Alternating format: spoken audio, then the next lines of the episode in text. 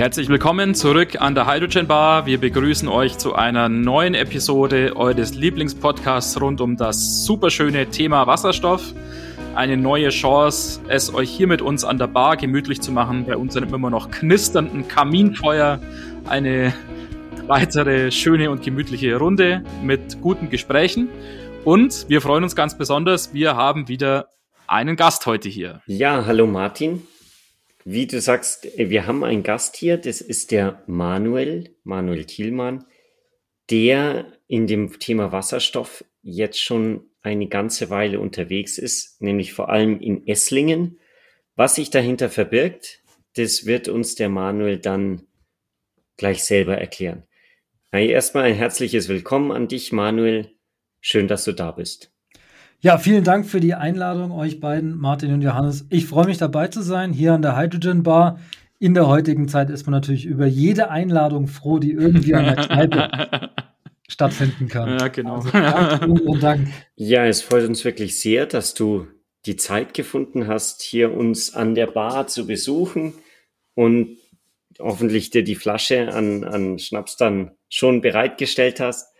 Ähm, Willst du vielleicht einen kurzen Abriss geben, wie du in dieses Thema Wasserstoff gekommen bist und, und was es jetzt mit Esslingen auf sich hat?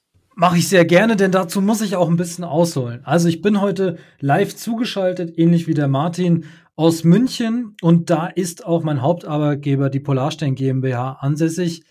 Und ähm, ja, über Umwege bin ich auch in das Thema Wasserstoff gekommen. Über Umwege heißt bei mir immer über mein Herzensthema, den Mieterstrom und genauer über das Mieterstrommodell, das wir für einen Bauträger in Essling am Neckar in der Entwicklung eines neuen Stadtquartiers realisiert haben und über ein Forschungsprojekt, über das wir heute auch noch länger sprechen wollen, hat es sich ergeben, dass wir als Polarstern gemeinsam mit den Stadtwerken ähm, Esslingen und mit dem Professor Dr. Fisch der in der Wasserstoffszene sicherlich auch dem einen oder anderen bekannt sein sollte oder ist, ähm, hat es sich einfach ergeben, dass wir da ein Joint Venture gegründet haben, die Green Hydrogen Esslingen GmbH. Und ähm, ich glaube, bei jedem High bei euch muss man jetzt einmal trinken, oder? Genau. Ah, sehr gut. Du hast es schon verinnerlicht, sehe ich. Super, sehr gut. Ich bin zumindest vorbereitet. Ähm, einige Abende. Prost. Dankeschön. Prost. Wir hatten, das war vorher abgesprochen. Ich habe mich äh, geweigert, dann den chinesischen Reisschnaps zu trinken. Ah, komm, na gut. genau. Ähm, ja, aber so, so bin ich in das Projekt gekommen, beziehungsweise so bin ich dazu gekommen, heute Geschäftsführer der Green Hydrogen Esslingen zu sein, ähm, die in Esslingen tatsächlich in diesem Forschungsprojekt einen oder vielleicht weltweit den ersten ähm, Elektrolyseur betreibt, der in ein Stadtquartier unterirdisch eingebracht wurde. Also die mhm. volle Integration von grünem Wasserstoff in die Sektorenkopplung mitten in ja, einer Smart City. Mhm. Ja, super spannend. Und wie du es ja auch schon gesagt hast, da sprechen wir ja sicher noch sehr, sehr ausführlich auch drüber. Was mich natürlich interessiert und was wahrscheinlich auch einige von den Hörern interessiert, ist äh, diese Verbindung zu Polarstern, weil vielleicht erkennen ja einige unserer Hörer Polarstern ja jetzt eher so als ja im weitesten Sinne ja, Stromanbieter quasi. Ähm, und wie ist denn diese Verbindung? Wie kam das zustande von Polarstern sozusagen halt der Weg hin zu Green Hydrogen Esslingen? Die Polarstern und die Green Hydrogen Esslingen, die hängen durch das Projekt in, in Esslingen, das von der RVI GmbH und auch dem Steinbass Innovationszentrum auf Ausschreibung der Stadt Esslingen initiiert wurde. Und ähm, wir als Polarstern sind Ökoenergieversorger. Das heißt, wir machen ähm, Ökostrom und Ökogas deutschlandweit an Endkunden, 100% erneuerbare Energien bei Polarstern. Und wir sind heute einer der führenden Mieterstromanbieter in Deutschland. Das heißt, wir mhm. kümmern uns darum, dass Quartiere, dass Mehrfamilienhäuser, also immer da, wo mehrere Leute auf einem Haufen quasi zusammenwohnen, dass die zu intelligenten Kraftwerken gemacht wurden. Und so hat uns der Bauträger, die RVI GmbH, im Prinzip online gefunden, weil ein Mieterstrompartner für die ersten Bauabschnitte dieses Stadtquartiers gesucht wurde.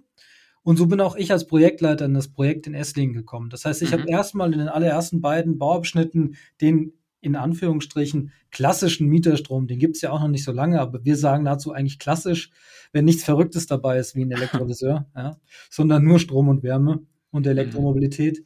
Den habe ich umgesetzt, das heißt Photovoltaikanlagen auf die Dächer des Gebäudes installiert und Blockheizkraftwerke im Keller und den Strom, der aus den Anlagen erzeugt wird und auch die Wärme, die aus dem BHKW und der dazugehörigen Heizzentrale erzeugt wird, den vermarkten wir vor Ort an die Mieter beziehungsweise die Bewohner der RVI GmbH in Esslingen. Gut, das heißt, oder jetzt ganz plump gefragt, kann ich dann als mein, mein eigener Mieter quasi allein zu euch kommen und mir so ein Mieterstrommodell holen? Äh, ist das möglich oder muss man da dann schon eine gewisse Größe und, und, und äh, Skalierbarkeit an den Tag legen? Wäre auf jeden Fall schön, wenn, wenn ich dann einfach sagen kann, hier, ich will meine, in meiner Einzimmerwohnung mein Mieterstrommodell haben. Das stimmt, das wäre schön. Aber wir, also wir bei Polarstern brauchen prinzipiell 15 Wohneinheiten zur Umsetzung eines Mieterstrommodells, mhm. ähm, klassisch mit Photovoltaik. In Esslingen muss man da aber pro Gebäudeblock, so wird das dort bezeichnet, eine Null dranhängen. Das heißt, die okay. ersten beiden Bauabschnitte, die wir da realisiert haben, die haben circa 150 Wohneinheiten pro Abschnitt. Vielleicht noch kurz eine Frage für die von uns, die es nicht kennen. Kannst du ganz in, in wenigen Worten beschreiben, was versteht man denn unter Mieterstrom? Mache ich sehr gerne. Wir verstehen unter Mieterstrom die lokale Erzeugung von erneuerbaren Energien innerhalb einer elektrischen Kundenanlage und dann den direkten Stromverkauf an die Bewohner, die Bewohnerinnen innerhalb des Gebäudes. Mhm. Das heißt, lokale Stromproduktion und lokaler Verbrauch, Produktion und Verbrauch zusammenbringen. Okay. Es gibt auch eine Legaldefinition, weil es mittlerweile eine Mieterstromförderung im EEG 2017 schon gegeben hat, die jetzt auch im EEG 2021 nochmal verbessert wurde.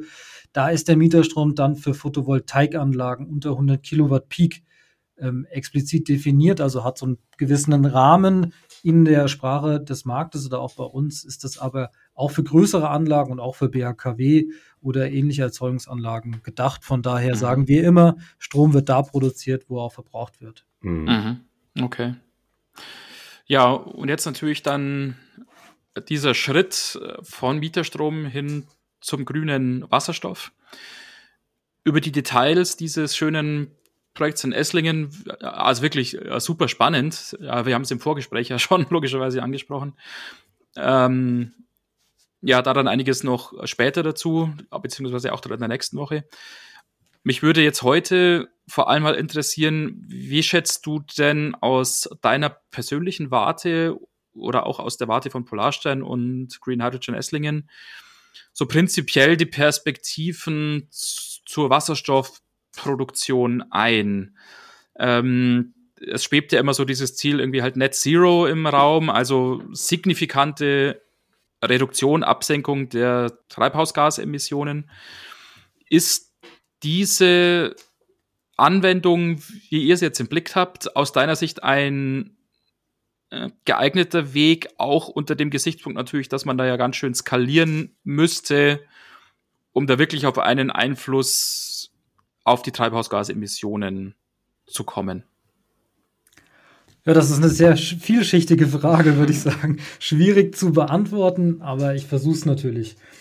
Ich glaube ganz stark daran, dass wir den Wasserstoff, den grünen Wasserstoff als Puzzlestück benötigen, um die Energiewende und ähm, die ähm, ja, Herausforderungen, die sich aus der Klimakrise ergeben, weltweit abfedern zu können.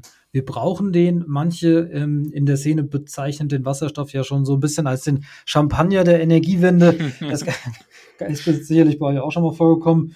Ähm, und das ist auch so, denn Wasserstoff ist viel, vielseitig einsetzbar und wir können mit Wasserstoff, mit grünem Wasserstoff Sektoren dekarbonisieren, die sich sonst aus anderen Technologien noch nicht so weit ergeben. Das heißt, wir müssen mit solchen Pilotprojekten wie bei uns zeigen, dass Wasserstoff in Deutschland grüner Wasserstoff produziert werden kann, dass das in Zukunft auch wirtschaftlich passiert, braucht, ähm, dazu braucht es viele Faktoren. Einmal natürlich die Skalierung, einfach die Senkung der Investitionskosten, dann den politischen Rückenwind, der sich ja über unser Projekt hinaus schon ergeben hat, ehrlich gesagt. Also da hat sich schon viel verbessert. Aber wir müssen natürlich jetzt den Schritt dahin machen, eine Wasserstoffinfrastruktur aufzubauen. Mhm. Aus Technik in der Industrie, in den Verteilnetzen, bei der Abnahme, bei den Geschäftsmodellen. Und wenn das alles kommt, dann wird das ein elementarer Bestandteil unseres zukünftigen Energiesystems. Mhm. mhm. Das ist eindeutig meine Meinung. Wenn wir weg wollen von Kohle, von Gas ähm, und weltweit gesehen auch von Atomkraft, dann brauchen wir Wasserstoff. Mhm. Mhm. Wahrscheinlich ist ja dann der grüne Wasserstoff auch der Schlüssel, um die Erneuerbaren wirklich kontinuierlich äh, zur Verfügung zu haben. Du hast vorher gesagt, ihr von Polarstern, ihr habt auch 100% erneuerbaren Strom, den ihr zur Verfügung stellt. Das wird wahrscheinlich heutzutage noch über Zertifikate geregelt. Oder könnt ihr wirklich sicherstellen, dass zu jeder Minute im Prinzip der Strom, den ihr verkauft, auch erneuerbar hergestellt wird? Die Antwort auf beide Fragen ist ja, wir können das sicherstellen, mhm. aber über Mengen und zeitgleiche Zertifikate. Mhm. Ähm, und so funktioniert ja der Strommarkt, was daran liegt, dass wir ähm, ja nur eine Infrastruktur haben. Wir haben nur ein Netz in Deutschland. Das heißt, das, was unsere Kunden jetzt gerade in Flensburg beziehen, ähm, muss nicht unbedingt das sein, was wir in Feldkirchen am Inn aus unserem Wasserkraftwerk einspeisen mhm. oder aus unseren zahlreichen Photovoltaikanlagen. Da geht's ja, wenn man sich den Strommarkt oder ja, den, den Strom Bezug in Deutschland wie einen See vorstellt, geht es darum, dass dieser See immer grüner wird. Das heißt, unsere Kunden sorgen dafür, dass er mit erneuerbaren Energien gespeist wird. Mhm. Und das funktioniert ja auch. Wir haben es in Deutschland geschafft, dass über 50 Prozent der deutschen, des deutschen Stromverbrauchs aus erneuerbaren Energien kamen. Und mhm. Windkraft beispielsweise ist der stärkste Energieträger in den ähm, in, in mhm. deutschen Strommix, hat also dieses Jahr zum allerersten Mal eine erneuerbare Produktionskapazität den Titel gewonnen. Ja, genau. Für mich stellt sich da immer die Frage, ja, ja, völlig richtig und nachvollziehbar, logischerweise mit dem Versuch, den See jetzt immer äh, grüner zu machen. Es stellt sich immer die Frage für mich, ist es eher ein zentraler Ansatz, der da ver verfolgt werden sollte, oder ist es tatsächlich dieser dezentrale Ansatz? Weil wenn man natürlich viele solche Quartiere hier in Esslingen jetzt aufbauen würde, würde man natürlich eine sehr große Zahl an Elektrolyseuren eben natürlich benötigen, eine sehr große Zahl an Blockheizkraftwerken, eine sehr große Zahl an Photovoltaikanlagen, die aber jeweils verhältnismäßig klein wären. Wäre nicht auch überlegenswert oder vielleicht sogar aus zumindest wirtschaftlicher Perspektive in gewisser Hinsicht sinnvoller, diese Anlagen möglichst zentral zu machen und dafür halt möglichst groß, möglichst leistungsfähig, ähm, um eben diese Economies of Scale, wie es ja immer so schön heißt, die Skaleneffekte, was die schiere Größe oder Leistungsfähigkeit angeht, auszunutzen. Da bin ich ganz klar der Meinung, wir brauchen beides. Genau wie in der, ähm, beispielsweise in der Produktion von erneuerbaren Energien. Die Energiewende ohne Offshore-Windparks in Deutschland wird nicht funktionieren, ohne Freiflächen-Photovoltaik. Aber gleichzeitig brauchen wir auch dezentrale Kraftwerke, die Photovoltaikanlagen auf den Einfamilienhäusern in Deutschland, die Photovoltaikanlagen in den Städten auf Industriebetrieben, all diese kleinen dezentralen Produktionskapazitäten auf den Dächern, die sowieso in der Gegend rumstehen, um es mal ganz plakativ mhm. zu sagen die müssen auch genutzt werden. Einmal natürlich, weil der Strom dann direkt da vor Ort produziert wird, wo er auch gebraucht wird. Mhm. Und um auch die Verteilnetze zu entlasten. Und das ist ein, ein, wesentlicher Punkt, der uns, denke ich, beim Hochfahren der Wasserstoff, ähm, ja, der Wasserstoffinfrastruktur in Deutschland auch be begegnen wird. Also wir werden solche kleinen Pilotprojekte wie von uns in Esslingen brauchen, um auch den Großen zeigen zu können, hey, die Green Hydrogen Essling, die macht das in einem Stadtquartier. Wenn die das können und das funktioniert halbwegs, die holen sich wirtschaftlich nur ein blaues Auge. Warum können wir als große Energieversorger, warum können wir denn dann keine Elektrolyseure an einen Windpark stellen oder ja. zu einem Stahl, äh, zu einer Stahlproduktion, ja, oder an einen Hochrufen. Also wir brauchen immer diesen Ansatz. Mhm. Denn die ganz großen Projekte haben natürlich immer die Gefahr, zu so einem zweiten Desert Tech zu werden. Und die mhm. Diskussion haben wir in der Wasserstoffszene ja jetzt genau schon wieder. Ja, wir bauen in Deutschland doch keine Wasserstoffproduktion äh, auf, wenn wir den Wasserstoff für die Hälfte aus Nordafrika hierher fahren ja, können. Genau. Mhm. Diese Diskussion ist ja, ja, die ist anstrengend, muss ich ehrlich sagen, weil die ist ja auch innovationshemmend. Ja, genau. Denn nur da, wo die Herausforderungen wirklich groß sind, ähm, etablieren sich auch kleine Geschäftsmodelle, Lösungen, die vielleicht von den Großen dann auch mal kopiert werden. Ja, und das ja. wollen wir auch unbedingt. Also wir wollen unbedingt kopiert werden. Wir sind hier ein Forschungsprojekt. Ich hatte das anfangs gesagt. Wir sind aus dem sechsten Energieforschungsprojekt vom Bundesministerium für Wirtschaft und auch vom Bundesministerium für Bildung und Forschung gefördert. Und das wollen wir. Das ist unser Ansatz. Kopiert uns bitte. Mhm. Macht's größer, hängt zwei Nullen dran an die Leistung mhm. und ähm, senkt die Wasserstoffkosten, also die Produktionskosten für grünen Wasserstoff, denn dann ähm, sind wir in dem Bereich der Skalierung. Wir sind mhm. beim Wasserstoff in Deutschland, ist meine feste Überzeugung, noch ganz unten in der S-Kurve. Und irgendwann mhm. gibt es einen Sprung. Was ist denn aus deiner Sicht äh, vielleicht der Grund, warum jetzt die Großen, kann ich das mal so plakativ sagen darf, halt immer so einen Arschtritt brauchen? Aber man könnte sich ja überlegen, ja, warum kommen wir denn nicht selber auf die Idee, so ein Projekt irgendwie halt, wie du es ja forderst, irgendwie ein paar Nummern ja einfach größer äh, von sich aus aufzuziehen und zu sagen, ja Mensch, klar, für uns, irgendwie halt E.ON oder, oder halt RWE oder wie sie alle heißen, ist natürlich wichtig auch, dass wir äh, finanziell oder halt wirtschaftlich da nicht irgendwie in den Abgrund äh, vertreten oder geraten. Natürlich muss sich das für uns lohnen, aber man kann das doch eigentlich auch so aufsetzen. Und warum brauchen diese Großen immer erstmal so den Fingerzeig von solchen kleinen und innovativen. Warum sind die nicht selber auf diesem Pfad? Das ist fast eine philosophische Frage, die ich eigentlich in dem Sinne kaum beantworten kann. Man kann ja die Parallelen in der Automobilindustrie ziehen, das ist ja genauso gelaufen. Ähm, Im Strommarkt ist es auch immer so gelaufen. Das heißt, Innovationen werden eher von kleineren Playern im Markt getestet und die Großen kommen dann und machen die zweite Welle mit. Das ist ja mhm. auch eine erfolgreiche Strategie. Und wenn man so ein Projekt wie unseres in Esslingen durch ein Konzerncontrolling eines eventuell börsennotierten Energieversorgers bringen muss, mhm. dann muss es schon ein Vorstandsprojekt sein, glaube ich. Ja? Also das ist auf jeden Fall ähm, ist da, ist da der Innovationscharakter auch in der Wirtschaftlichkeit vorhanden. das heißt, ihr äh, habt da kreative Rechnungslegungen und Buchführungen. das haben wir auf keinen Fall. Nein, nein, jetzt. aber. also, wir möchten nicht, dass du dich jetzt hier irgendwie. Ohne meinen Anwalt sage ich nichts mehr. Wie oft muss ich jetzt Hi sagen, dass keiner mehr weiß, was hier gelaufen ist? aber es, es ist wahrscheinlich schon noch so, dass, ähm, also es ist wahrscheinlich keine Goldgrube, jetzt ähm, Wasserstoff im Moment herzustellen. Äh, ich glaube, das, da würdest du zustimmen. Da sind wir uns, glaube ich, alle einig. Der grüne Wasserstoff ist heute keine Goldgrube.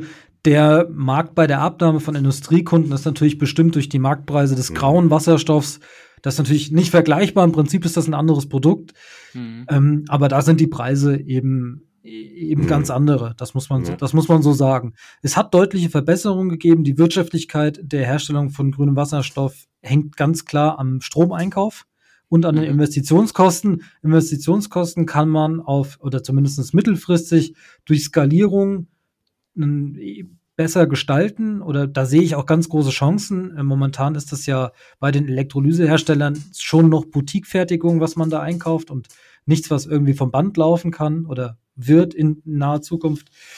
Und die andere Seite sind natürlich die Strompreise. Aber grüner Wasserstoff funktioniert nie ohne ganz viele erneuerbare Energien, die im Überschuss im Prinzip produziert werden. Erst dann mhm. macht es Sinn, wenn man zu null Grenzkosten Strom produziert aus Sonne, aus Wind, aus Wasser, dass man den dann in den grünen Wasserstoff wandelt, saisonal mhm. speichert oder damit eben andere Sektoren dekarbonisiert. Mhm. Ja. Seht ihr da ein, ein jetzt neues Geschäftsmodell oder so für den grünen Wasserstoff, Stoff, um sich da von dem Grauen abzusetzen? Oder wird es da wirklich kein, kein Weg drumherum geben, als dass wir den grünen Wasserstoff Stoff und grauen Wasserstoff einfach ähm, preislich auf dieselbe Stufe bringen? Ich denke, der grüne Wasserstoff und der graue Wasserstoff werden sehr schnell auf einer Stufe mhm. sein. Wenn man die CO2-Bepreisung sich anschaut und die Tendenzen auch in der Industrie und den Willen, sich zu dekarbonisieren, dann wird der grüne Wasserstoff ähm, schon mit einem Premium gehandelt, was okay ist, und wird aber auch durch die CO2-Bepreisung des Erdgases für den grauen Wasserstoff in Zukunft konkurrenzfähig mhm. sein. Jetzt ist natürlich die Frage, CO2 Bepreisung ist ja immer schön und ist natürlich auch irgendwie in gewisser Hinsicht vielleicht der richtige Weg, den man da beschreiten sollte. Aber das Problem ist natürlich, dass der graue Wasserstoff ja nicht primär jetzt bei uns vielleicht hergestellt werden würde, sondern vielleicht eher in irgendwelchen erdölreichen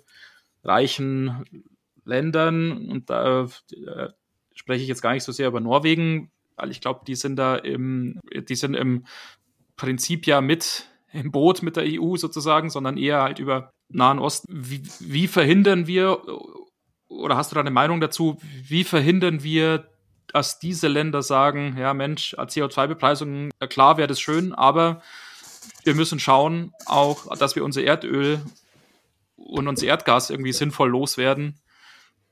Wir lassen den CO2-Preis jetzt erstmal weg und produzieren halt dadurch super günstigen grauen Wasserstoff. Ähm, und da würde sich der grüne Wasserstoff ja dann extrem schwer tun.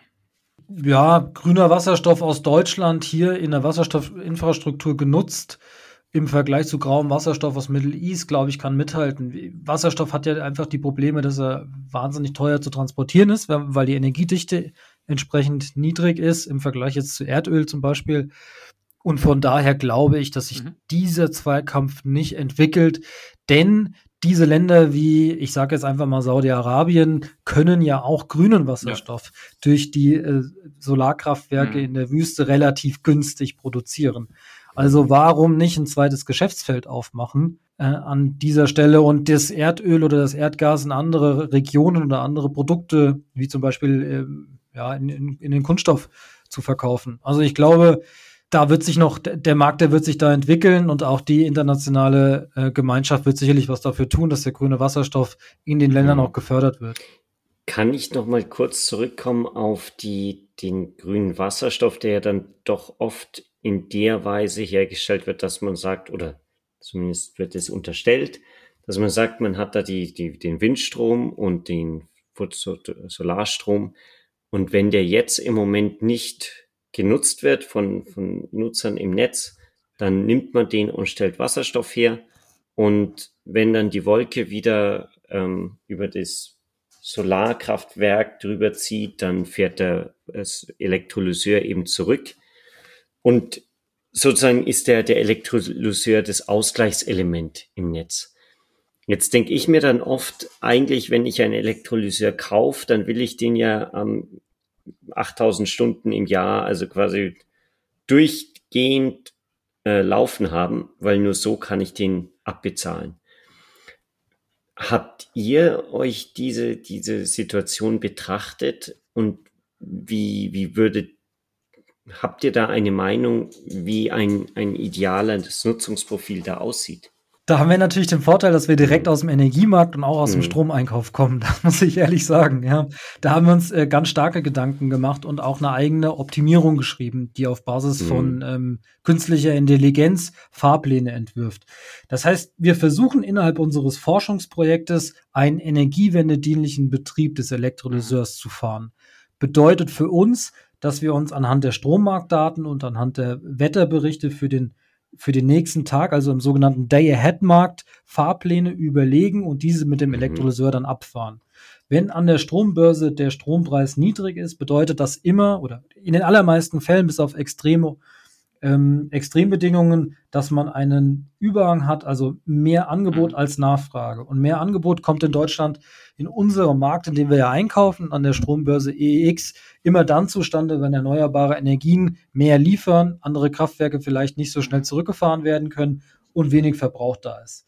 Das heißt, wir ja, wir prognostizieren den Day-Ahead-Preis für den mhm. morgigen Tag, also für den Day-Ahead-Preis in diesem Sinne ähm, versuchen dann daraufhin einen Fahrplan aufzubauen und kombinieren das aber mit der prognostizierenden lokalen Produktion unserer Photovoltaikanlagen und sind gerade auch noch dabei, für ein ausgefördertes Windrad einen sogenannten PPA, also ein Power Purchase Agreement, abzuschließen. Das heißt, ein Direktliefervertrag dieses mhm. Windkraftwerks an uns mhm. über das Netz. Das heißt, wir sind ganz innovativ unterwegs, was den Stromeinkauf des Elektrolyseurs betrifft und damit auch ganz innovativ unterwegs, was die Betriebsweise und die Fahrt die Fahrpläne des mhm. Elektrolyseurs angeht. Und dann kommen wir eben nicht auf 8000 Vollerstunden im Jahr, sondern eher so auf mhm. 5.000 bis 6.000 Volllaststunden, aber haben dadurch natürlich auch einen wesentlich geringeren Stromeinkaufspreis, denn wir versuchen genau das, diese Spitzen, mhm. diese Peaks im mhm, Strompreis zu verhindern. Ja, ja, und damit ist das Optimum für uns aus unserer Sicht nicht bei 8000 mhm. Stunden Vollbetrieb, sondern eben bei intelligenten ja. 6000 ja, Stunden. Ja. Da wir ein Forschungsprojekt sind, das habe ich jetzt, glaube ich, oft genug erwähnt, werden wir diese Ergebnisse aber auch mal veröffentlichen. Also wir werden den Betrieb und unsere Fahrpläne, das ist, deswegen sage ich das so oft, wir wollen volle Transparenz mit reinbringen. Mhm. Wir haben ja hier die Zuhörer und Zuhörerinnen aus der Wasserstoffszene und wollen wirklich andere auch anregen, uns das gleich zu tun oder ähm, uns zu sagen, warum also mit uns ins Gespräch zu kommen. Warum macht ihr das so? Ich hätte eine andere Idee. Also da quasi mhm. interaktiv das Ganze auch zu verbessern. Mhm. Mhm. Das heißt, äh, wir müssen jetzt schon mal das Follow-up-Gespräch planen, ähm, wenn ihr dann mit den ersten Zwischenergebnissen bereit seid. Das wäre doch eine gute Idee. Ein Jahr Betrieb Elektrolyse in Esslingen. Dann haben ja, wir schon genau, das sollten wir uns merken tatsächlich. Ja, ja genau. Ja, dann nehmen wir aber vor Ort auf, hoffentlich. Das ja, gerne. Ja, ja, gut. Aber wenn man bis dahin sein Haus wieder mal verlassen darf, genau. dann. Also, wenn ja, das genau. wieder geht, seid ihr herzlich eingeladen. Ja, vielen Dank. Ja. Wunderbar. ja, ich befürchte tatsächlich, für heute sollten wir es auch wieder gut sein lassen. Aber wir sind natürlich noch nicht fertig. Ähm, ihr kennt das ja schon, liebe Hörer. Wir sprechen ja immer zweimal mit unseren Gästen. Man sieht sich immer zweimal im Leben. Ähm, und insofern vielen Dank für heute, Manuel. Vielen Dank, dass du dir die Zeit genommen hast. Und ähm, wir treffen uns einfach heute in einer Woche wieder, würde ich sagen. Ja, vielen Dank für die Einladung und alles Gute an die Zuhörerinnen. Alles Gute an euch. Bis nächste Woche. Ciao.